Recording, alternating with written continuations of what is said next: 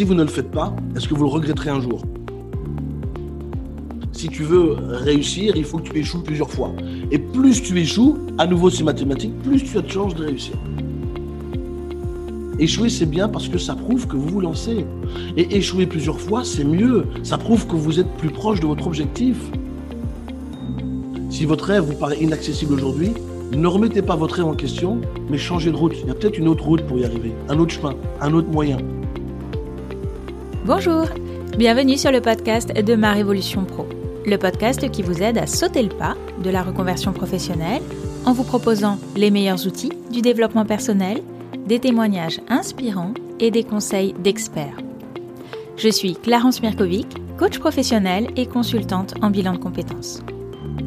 Si vous êtes à la recherche de votre nouvelle voie professionnelle, je vous invite à télécharger gratuitement votre livret d'exercices pour vous poser les bonnes questions. Vous trouverez le lien dans la description de cet épisode. Je reçois aujourd'hui Michel Poulart, conférencier international à l'occasion de la sortie de son livre pour réussir, oser échouer aux éditions Viber. Michel Poulart nous explique dans cet épisode comment changer notre regard sur l'échec pour enfin nous réconcilier avec lui afin de passer à l'action et de vivre une vie sans regret. Je vous souhaite une très belle écoute. Bonjour Michel. Bonjour Clarence, merci de m'inviter. Ben, merci à vous d'avoir accepté mon invitation donc à l'occasion de la sortie de votre livre pour réussir oser échouer aux éditions Viber.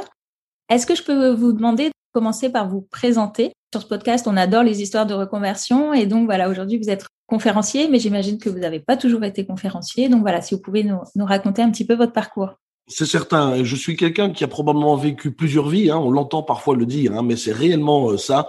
J'ai vécu plusieurs vies parce que je me laisse bercer par par mes valeurs, mes envies, aussi l'envie de d'aller toujours un peu plus loin. je, déteste la routine, par exemple, même si j'ai conscience que la routine c'est bon, sauf que euh, quand elle commence à nous plomber, euh, ben, il est temps de passer à autre chose. Je pense qu'on aura l'occasion d'en reparler euh, dans notre podcast. Mais à la base, je suis quelqu'un qui est né en Belgique, je suis né à Bruxelles, j'ai quitté ma ville natale à 19 ans pour aller travailler et vivre aux Pays-Bas. Donc j'ai vécu en Hollande pendant une douzaine d'années. Et ensuite, euh, un classique, hein, suite à euh, un, un, burn-out, un ras-le-bol, j'ai tout plaqué. J'ai tout laissé là-bas, j'ai juste pris quelques valises et j'ai déménagé il y a maintenant une vingtaine d'années au Pays Basque. D'ailleurs, je vous parle maintenant depuis le Pays Basque où il fait beau. Enfin, enfin. Donc, 20 ans de, de, carrière en tant que cadre commercial, donc le commerce est, coule un peu dans mes veines. Et là, pareil, j'ai continué malgré ce déménagement euh, dans le Pays Basque, j'ai continué à travailler pour ce même employeur en télétravail. Il y a 20 ans, je télétravaillais déjà, alors qu'aujourd'hui c'est à la mode, mais moi je le faisais déjà il y a 20 ans. Et à nouveau un ras-le-bol, vous savez, quand on, on arrive vers euh, la, la quarantaine, euh, on a de nouveau fait le tour. J'ai été pendant de nombreuses années le meilleur commercial de l'entreprise. À un moment donné, quand tu es tout le temps le premier, c'est difficile d'avoir des défis. Euh, tu connais les produits par cœur, tu connais les concurrents par cœur, tu connais les clients par cœur, enfin, tu connais tout par cœur. Et je déteste l'ennui. Et c'est là où je me suis dit, qu'est-ce que je fais?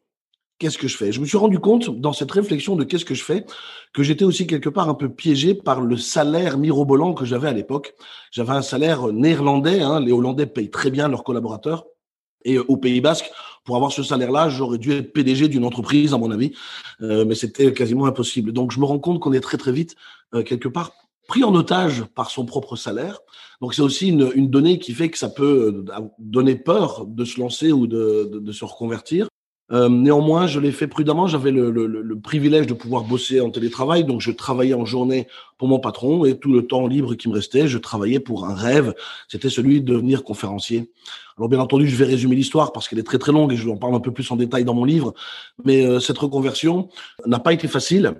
En revanche, possible puisqu'aujourd'hui, une douzaine d'années plus tard, je suis conférencier professionnel, je vis de ce métier. Non seulement je vis de ce métier, mais j'ai même créé une école pour aider les autres à devenir conférencier. Donc je suis dans le, partage et la transmission. Voilà un petit peu, très rapidement, mon parcours pour que les gens aient une idée un petit peu de d'où je viens, ce que je fais. Mais je le raconte plus en détail, effectivement, dans, dans mon livre, Clarence. On parlait juste avant de, de démarrer l'épisode, mais quand vous avez eu cette envie de devenir conférencier, il y a votre entourage dans l'ensemble qui vous a regardé avec des yeux ronds en disant mais c'est quoi cette idée euh, Elle sort d'où? Comment vous avez euh, dépassé ça, affronté ça? Euh, j'ai été un petit peu un précurseur. Autant aujourd'hui, on sait ce que c'est qu'un influenceur, un YouTuber, un Instagrammeur. Mais quand j'ai commencé il y a 12 ans, il y a 12 ans, il faut se souvenir, ça peut paraître très très loin tout ça, il faut se souvenir, mais il y a 12 ans, c'était les balbutiements des réseaux sociaux. Facebook, certains d'entre nous ne sont sur Facebook que depuis 10, 11, 12 ans, pas plus. Donc tout ceci n'existait pas. YouTube euh, venait juste de sortir, Dailymotion existait. Et donc, faire un métier qui n'existait pas, ici en l'occurrence de devenir conférencier professionnel, a fait peur à beaucoup de gens. Et beaucoup de gens, je pense, en tout cas, j'ai envie de le croire avec toute leur bienveillance, ont essayé de m'en dissuader euh, en me disant, écoute, euh, voilà, pour les mêmes raison. Les arguments étaient, écoute, t'as un super boulot, euh, ça fait des années que tu es, euh, t'as du succès, tu gagnes super bien ta vie, t'as une voiture de fonction, t'as un téléphone de fonction. Qu'est-ce que tu vas t'emmerder à aller faire autre chose, qui plus est d'un métier qui n'existe pas, ou en tout cas très peu? Beaucoup d'hommes politiques étaient conférenciers, des sportifs de haut niveau, des philosophes. Mais toi, Michel, t'es qui pour donner des conférences? Voilà comment, dans quel contexte j'ai commencé.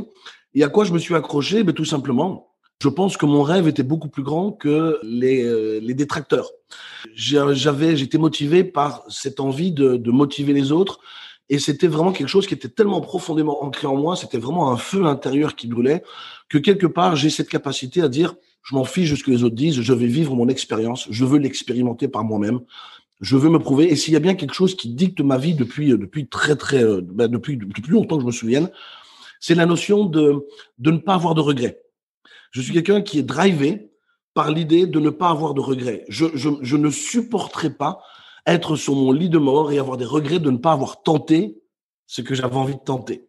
Et ça, c'est probablement mon plus gros motivateur. Mon plus gros auto-motivateur, c'est si je ne le fais pas, est-ce que je vais le regretter? Si la réponse est oui, ben je le fais. Au moins, j'aurai pas de regrets. Et ça, pour moi, c'est super important. Voilà comment je me suis lancé. C'est à ça que je me suis. Alors bien entendu, il y a encore d'autres éléments qui font.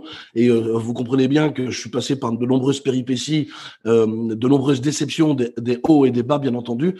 Mais disons, la chose à laquelle je me suis accroché le plus, et c'est ce que je conseille à tous nos auditeurs, c'est si vous ne le faites pas, est-ce que vous le regretterez un jour? Si la réponse est oui, vous avez la réponse. Super question à garder en tête. On va parler un peu plus de votre livre à présent. Qu'est-ce qui vous a donné envie de l'écrire? Alors, premièrement, j'ai eu le, privilège d'avoir la maison d'édition Vuibert qui m'a contacté. Mais bon, ça, c'est que le début. Écrire un livre, mais sur quoi? Là, effectivement, pour moi, ça a été une évidence de parler de l'échec. Pourquoi? Parce que s'il y a bien quelque chose qui ponctue ma vie et qui, euh, et qui m'agace au plus haut point, c'est d'avoir des gens qui me disent en permanence Oui, mais Michel, pour toi, c'est facile, tu réussis tout ce que tu entreprends. Ou Oui, mais Michel, pour toi, c'est facile, tu es toujours optimiste. Et c'est faux. Les gens voient les, les, les, résultats, les succès, les strass et les paillettes, mais ne voient pas tout le prix qu'on a dû payer pour arriver à ce succès. Et en fait, ce livre est une réponse à cette, à cette remarque. Oui, mais Michel, c'est facile pour toi, tu réussis tout ce que tu entreprends. Non, j'ai beaucoup échoué avant de réussir ce que j'entreprends. Et euh, j'ai envie de dire, de façon quasiment euh, mathématique, c'est presque algorithmique. Si tu veux réussir, il faut que tu échoues plusieurs fois. Et plus tu échoues, à nouveau c'est mathématique, plus tu as de chances de réussir. Et ce que j'ai voulu démontrer par ce livre, c'est que si vous pensez que j'ai réussi dans le claquement de doigts ou parce que je suis béni des étoiles ou favorisé des dieux, rien n'est plus faux. J'ai aussi mon lot de galères, mon lot de déceptions, mon lot d'échecs, voire même gros échecs. Euh, mais comme je n'ai pas peur d'échouer, comme je sais que l'échec fait partie du succès, quand je sais autant qu'un escalier a plusieurs marches avant d'arriver à l'étage, les échecs c'est l'escalier, l'étage c'est le succès. Eh bien, euh, on doit prendre l'escalier pour arriver à l'étage. Euh, c'est une belle métaphore qui, je pense, va parler à beaucoup de gens. Et cette, cette notion et cette certitude que l'échec fait partie du succès fait que ben, je me lance, je me plante, mais j'en tire toujours des leçons. Donc voilà, la raison pour laquelle j'ai écrit ce livre, euh, c'était aussi pour aider le lecteur à se réconcilier avec l'image qu'ils se font de l'échec parce que euh, dans mon parcours de professionnel dans le développement personnel, j'ai été coach avant d'être euh, conférencier, bien entendu, et même en tant que conférencier, je rencontre beaucoup de gens qui me rencontrent, qui m'écrivent, qui me contactent pour me dire oui, mais j'ose pas, oui, mais j'ai peur, oui, mais l'échec fait peur, oui, mais j'ai peur d'échouer. C'était une réponse à toutes ces questions. On ne peut pas se dérober. L'échec fait partie du succès. Maintenant, Comment faire, comment l'accepter, comment l'accueillir, comment l'appréhender différemment et surtout avec beaucoup plus de bienveillance. Hmm. D'ailleurs, vous démarrez votre livre en combattant ceux qui disent que l'échec n'existait pas et vous plaidez pour une reconnaissance pleine et entière de l'échec. Hein, vous dites que c'est un facteur de vie inévitable. En quoi, pour vous, est-il nécessaire d'accepter l'échec? Quand je commence par cette phrase, c'est que je l'entends beaucoup hein, quand, on, gravite un petit peu dans le monde du développement personnel, on entend souvent cette phrase, l'échec n'existe pas. Euh, il faut la mettre à sa place. Elle vient bien entendu du monde de la PNL, hein, la, la, la, programmation neurolinguistique. Elle a pour base de nous donner une autre vision de l'échec, sauf que aujourd'hui, elle, est souvent prise de son contexte, sortie du contexte, et on la sort à tout bout de champ, et, et l'échec existe bel et bien.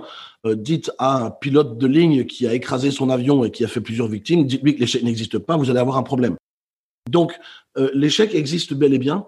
Euh, je pense que comme l'échec fait partie de la vie, au même titre qu'un enfant tombe des centaines de fois avant d'apprendre à marcher, l'échec fait partie tout simplement de notre quotidien. Donc, puisque c'est un facteur, une certitude, un facteur, euh, j'ai envie de dire, donné, mieux vaut peut-être apprendre à se réconcilier avec l'échec, le regarder différemment, l'appréhender différemment, se réconcilier avec l'échec. Hein, c'est une vraie réconciliation avec l'échec que je suggère dans ce livre, pour se dire que l'échec, c'est aussi la preuve qu'on est audacieux. Quand on échoue, ça veut dire qu'on a osé. Quand on échoue, ça veut dire qu'on a été fort. Quand on échoue, ça veut dire qu'on est le héros peut-être de notre histoire. Et au même titre que qu'aucun sportif de haut niveau gagne sa médaille d'or sans avoir échoué des dizaines, voire des centaines de fois dans d'autres compétitions, c'est le prix du succès, les amis. Il faut, il faut vraiment changer son regard sur l'échec. Et ce qui m'a, ce qui m'a aidé dans le livre, c'est le fait de, de, beaucoup voyager. Je voyage énormément. J'ai eu le plaisir de voyager euh, avant la crise sanitaire. J'y retournerai bien sûr, mais avant la crise sanitaire, j'allais une à deux fois par an aux États-Unis. Et ce que j'adore euh, chez nos amis américains, c'est que eux, ils ont la culture de l'échec, c'est-à-dire qu'ils vous diront qu'il faut échouer pour réussir. Et euh, ici, on vous dira euh, culturellement, et d'ailleurs j'en parle au début de mon livre, hein, je parle de la culture et j'essaie de dédramatiser. C'est pas tellement notre faute si on a des difficultés avec l'échec, c'est juste que en France, on a la culture de la gagne et on, on t'apprend qu'échouer est mauvais, c'est mal. Pourquoi je parle de cette culture, c'est que il y a bien quelque chose, une observation que j'ai faite, c'est s'il y a bien une similitude qui nous réunit tous les êtres humains, d'où que nous soyons sur Terre, c'est que nous devons tous faire face à l'échec. Donc nous sommes tous égaux face à l'échec, tous. On échoue tous. Qu'on vienne de la Papouasie, des États-Unis, de l'Islande ou en France, on doit tous échouer à un moment donné. En revanche, ce qui change, c'est le facteur culturel. C'est la, culture va nous apporter un regard différent sur comment on appréhende l'échec. Donc, ce qui est intéressant, c'est que cette culture anglo-saxonne, pas qu'aux États-Unis, hein, mais en, en, Angleterre, dans les pays euh, du Nord également, du Nord de l'Europe, on vous dira qu'échouer est, euh, est plutôt bon, est plutôt une preuve de dynamisme, d'audace, de courage. Et on vous apprendra à appréhender l'échec comme étant une leçon. Aucun succès ne peut venir sans échec, c'est ce qu'on apprend là-bas. Et en France, si on en a peur, c'est parce qu'on est éduqué avec cette peur. Et c'est pas une fatalité. Comment vous la définissez, vous, la vision de l'échec en France? C'est quoi cette culture de la gagne dont vous parlez? Mais disons qu'en France, euh, et, c'est dans notre histoire, euh, dans, l'histoire de France, on nous a toujours appris à être gagnant et on a surtout créé ce qu'on appelle des classes de l'élite.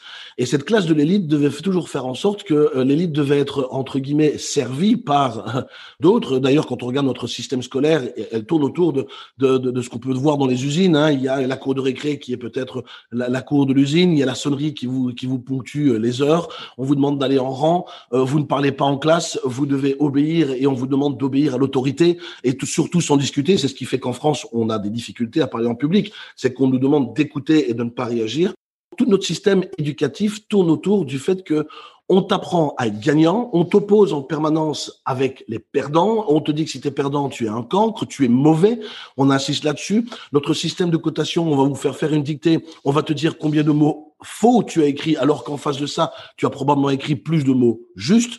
Et donc, notre culture et système d'éducation nous poussent à avoir peur d'échouer. Pire encore, je démontre dans le livre, et je, je, je, je démontre avec une étude canadienne qui a été montrée, c'est que notre système nous encourage à ne pas oser, à ne pas faire preuve d'audace parce que être audacieux avec le risque d'échouer serait pire que d'avoir échoué.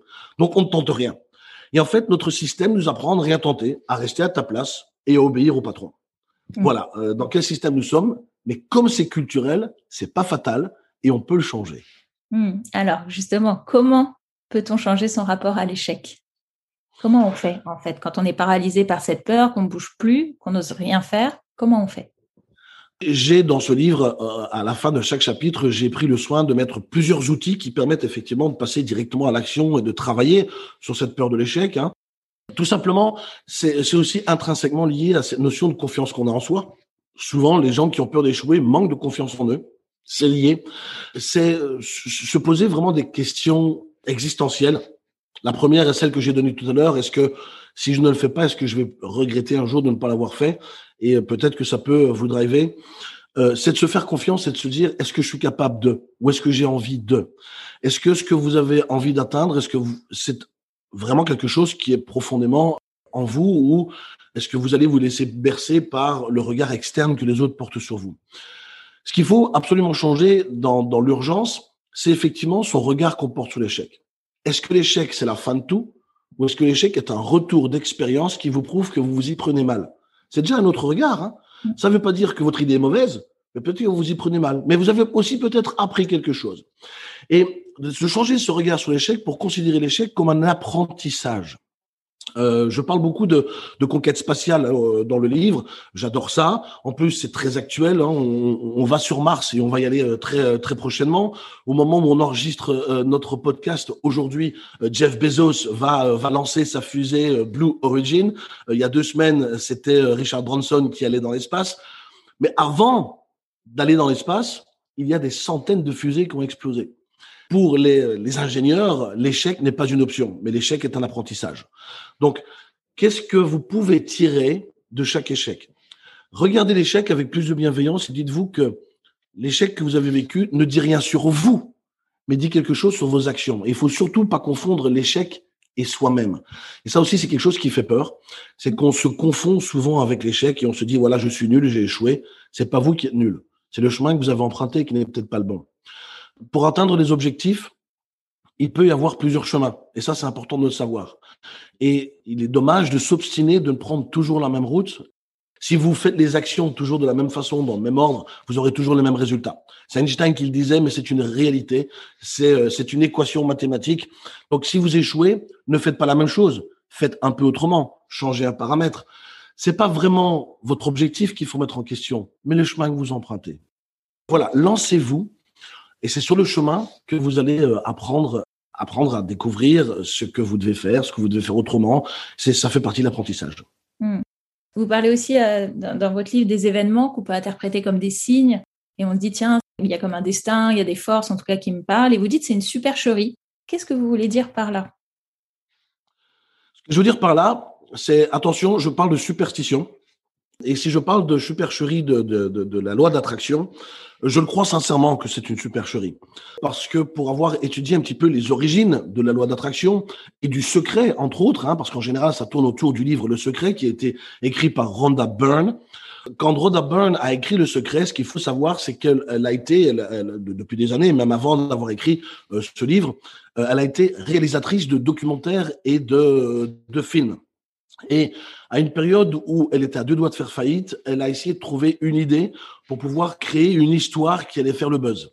Et c'est la base du secret. C'était de faire le buzz et de créer une belle histoire. Donc, les gens encensent un livre qui n'est qu'en fait une fiction qui a permis à cette femme de se relever de ses cendres et c'est devenu presque une religion.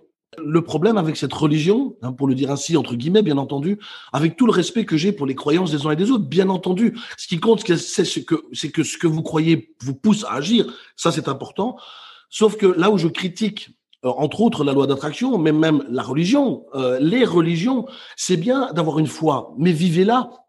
Les gens vont souvent se reposer sur l'image que l'univers va faire pour moi, ou Dieu va faire pour moi, mais vous, vous faites rien. C'est ça en fait. Bien entendu, j'ai conscience que je suis provocateur en disant ça. Et c'est le but, c'est d'être provocateur, c'est de vous dire, quelle que soit la croyance que vous ayez, que ce soit la loi d'attraction, que ce soit une croyance dans un Dieu, monothéiste, polythéiste, quelle que soit votre, votre foi, peu importe. Mais si vous êtes dans l'inaction, il ne se passera rien. Vous pouvez prier les dieux tant que vous voulez, mais si vous-même, vous ne levez pas vos fesses et faites quelque chose, il ne se passera rien. Et euh, c'est une façon très provocante pour permettre aux gens de réaliser que c'est nous qui avons réellement notre destin en main. Et si vous restez dans votre canapé à regarder Netflix en longueur de journée, il se passera rien dans votre vie. Même si vous êtes fervent, si vous priez et si vous passez votre commande à l'univers, il se passera rien. Hmm. Alors on va y venir sur l'action parce que c'est un des thèmes majeurs de, de, votre livre, mais vous parlez aussi, vous racontez une anecdote à, sujet, des signes qu'on pourrait interpréter comme attention, faut pas y aller. On se met en mouvement et puis tout d'un coup il se passe quelque chose. Un pot de fleurs nous tombe sur la tête, on dit ah c'est le signe qu'il faut pas que j'aille plus loin. Et vous combattez cette idée-là aussi, en fait. Oui, en fait, l'être humain a besoin de signes. L'être humain a besoin de croire. L'être humain a besoin de croire en des, choses mystérieuses. Ça fait partie de notre histoire millénaire. On a besoin de, donner du sens à ce qui arrive. Et, euh, la superstition, euh, voir des signes, c'est donner du sens à ce qui arrive et peut-être même donner du sens à nos peurs. C'est dommage. En revanche, si on donnait autant de chance à la réussite qu'on en donne à la peur, peut-être qu'on réussirait plus souvent.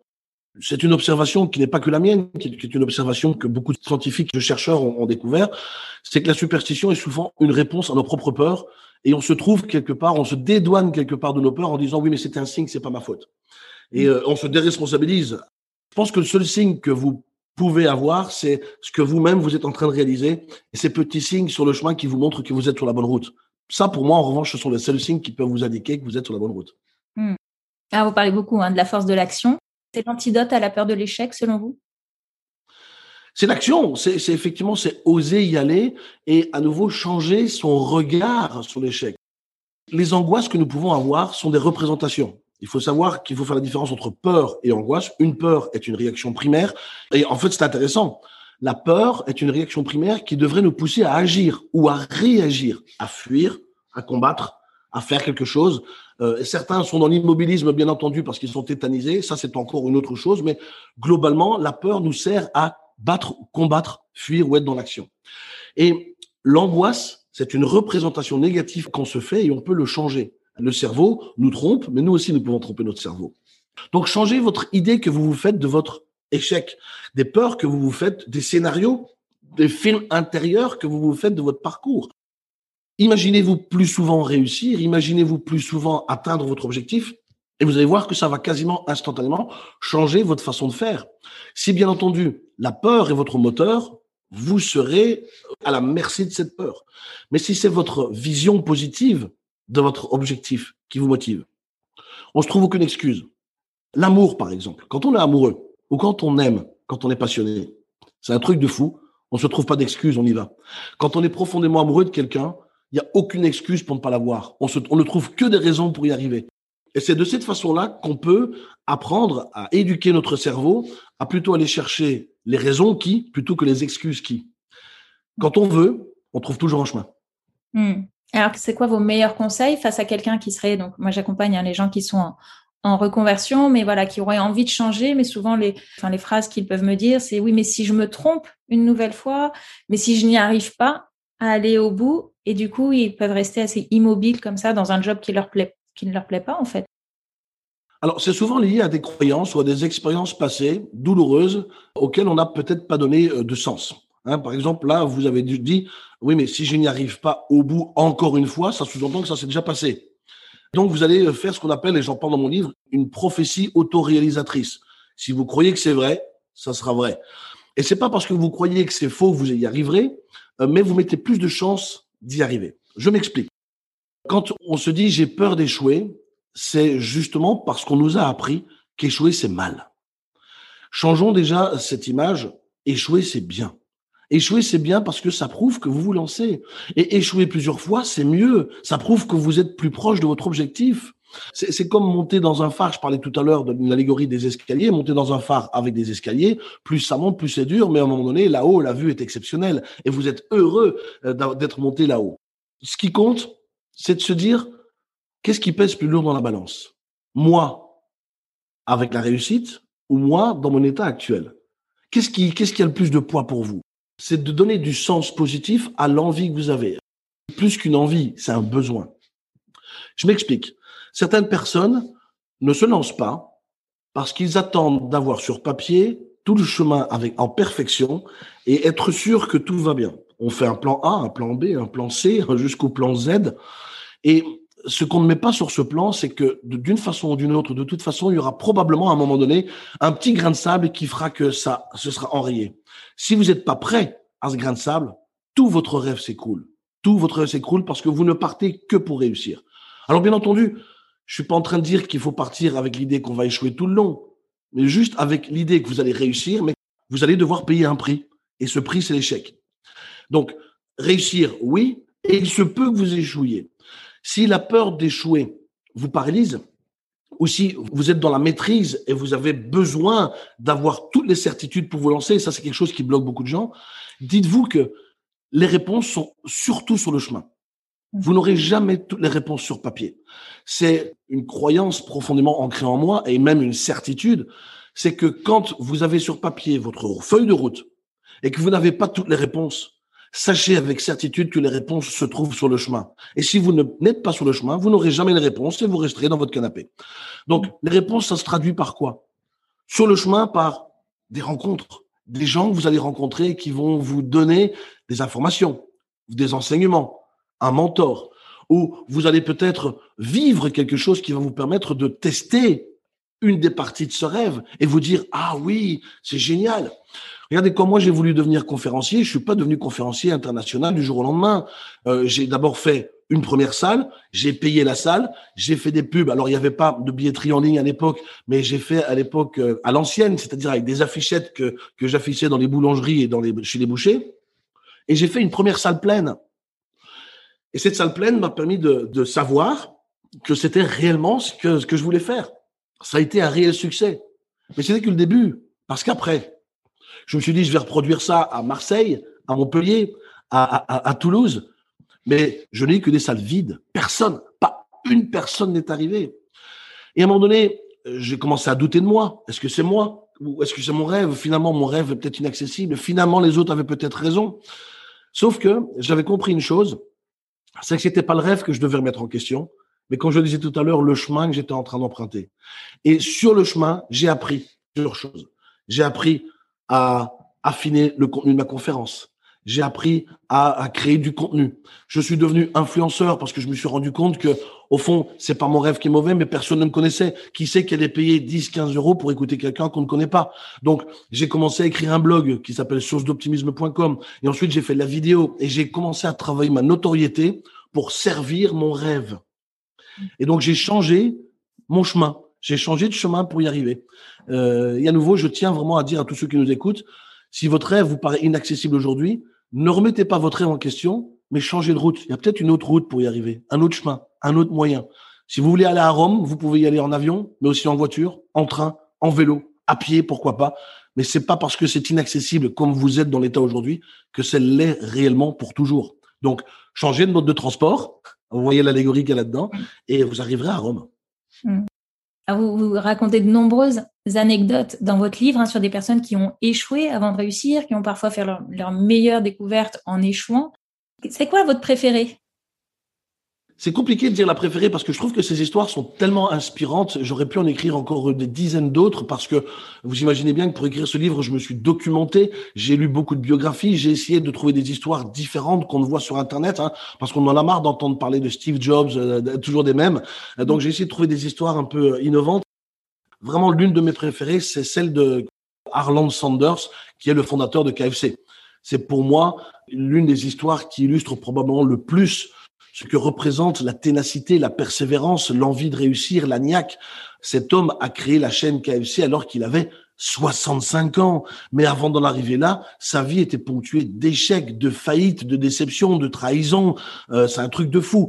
Donc euh, sa vie a commencé par des échecs et jamais personne n'aurait parié sur cet homme avant qu'il ne devienne le millionnaire qu'on a connu. Et ce n'est qu'à 65 ans qu'il a réussi. Donc j'ai envie de dire, c'est fabuleux cet exemple-là. Vous nous la racontez en...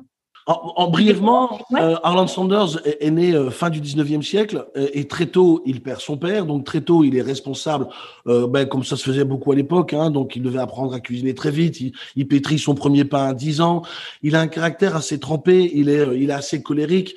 Il travaille dans des fermes. Je, à l'âge de 20 ans, il avait déjà eu une dizaine de métiers différents et il s'était fait jeter à chaque fois euh, parce que ou parce qu'il était incompétent ou parce qu'il était colérique ou parce que ben euh, voilà, il n'était pas apte à, faire euh, ce qu'il faisait. Il a été ensuite il a il a été conducteur de tram, il a été vendeur de pneus, il a été comptable et puis à un moment donné, il a investi de l'argent, il a suivi une formation pour devenir juriste, il est devenu avocat, il a gagné un petit peu d'argent, il s'est acheté des bateaux. Quand il a été juriste, il s'est battu avec l'un de ses clients en pleine plaidoirie. Il se bat à coups de poing avec son propre client. Il se fait euh, rayer du barreau des avocats. Sa compagnie de, bateau, il la revend parce qu'il veut acheter une licence, euh, il veut acheter une usine de lampes euh, à combustion, sauf que dans le début des années 20, c'est l'électrification complète des États-Unis. Donc plus personne ne veut acheter de lampes à combustion puisque tout le monde passe à l'électricité. Donc tout ce qu'il investit, ben, il le perd, il fait faillite.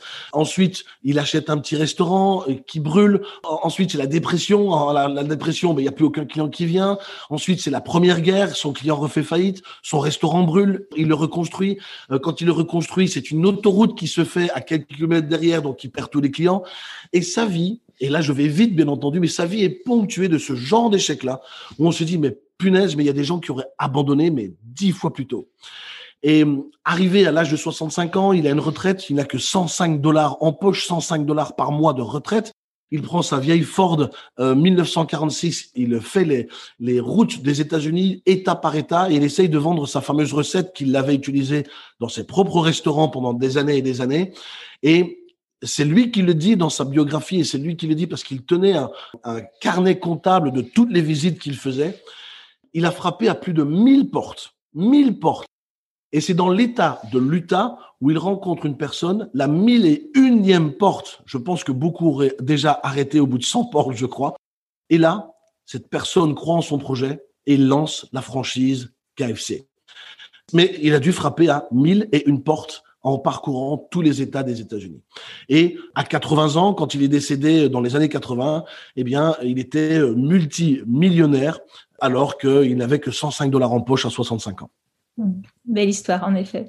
Est-ce que vous avez envie de rajouter une dernière chose avant qu'on termine cette interview? La dernière chose que je voudrais ajouter, euh, c'est cette notion de sérendipité.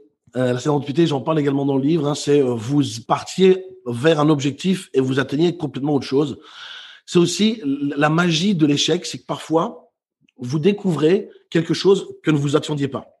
La sérendipité, c'est de vous dire que vous avez fait des belles rencontres alors que vous ne vous attendiez pas, que vous avez appris quelque chose alors que vous ne vous attendiez pas.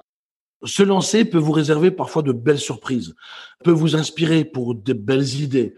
J'ai envie de vous dire, les amis, lancez-vous, laissez cette peur que vous avez d'échouer, transformez cette peur en fierté de vous dire que si vous échouez, c'est que vous avez été courageux, c'est que vous avez été audacieux. Et à nouveau, laissez-vous bercer par l'idée en quoi ça changerait votre vie de réussir votre rêve, quel est l'état dans lequel vous êtes aujourd'hui et qu'est-ce que ça changerait dans votre vie future si vous réussissez votre, votre objectif?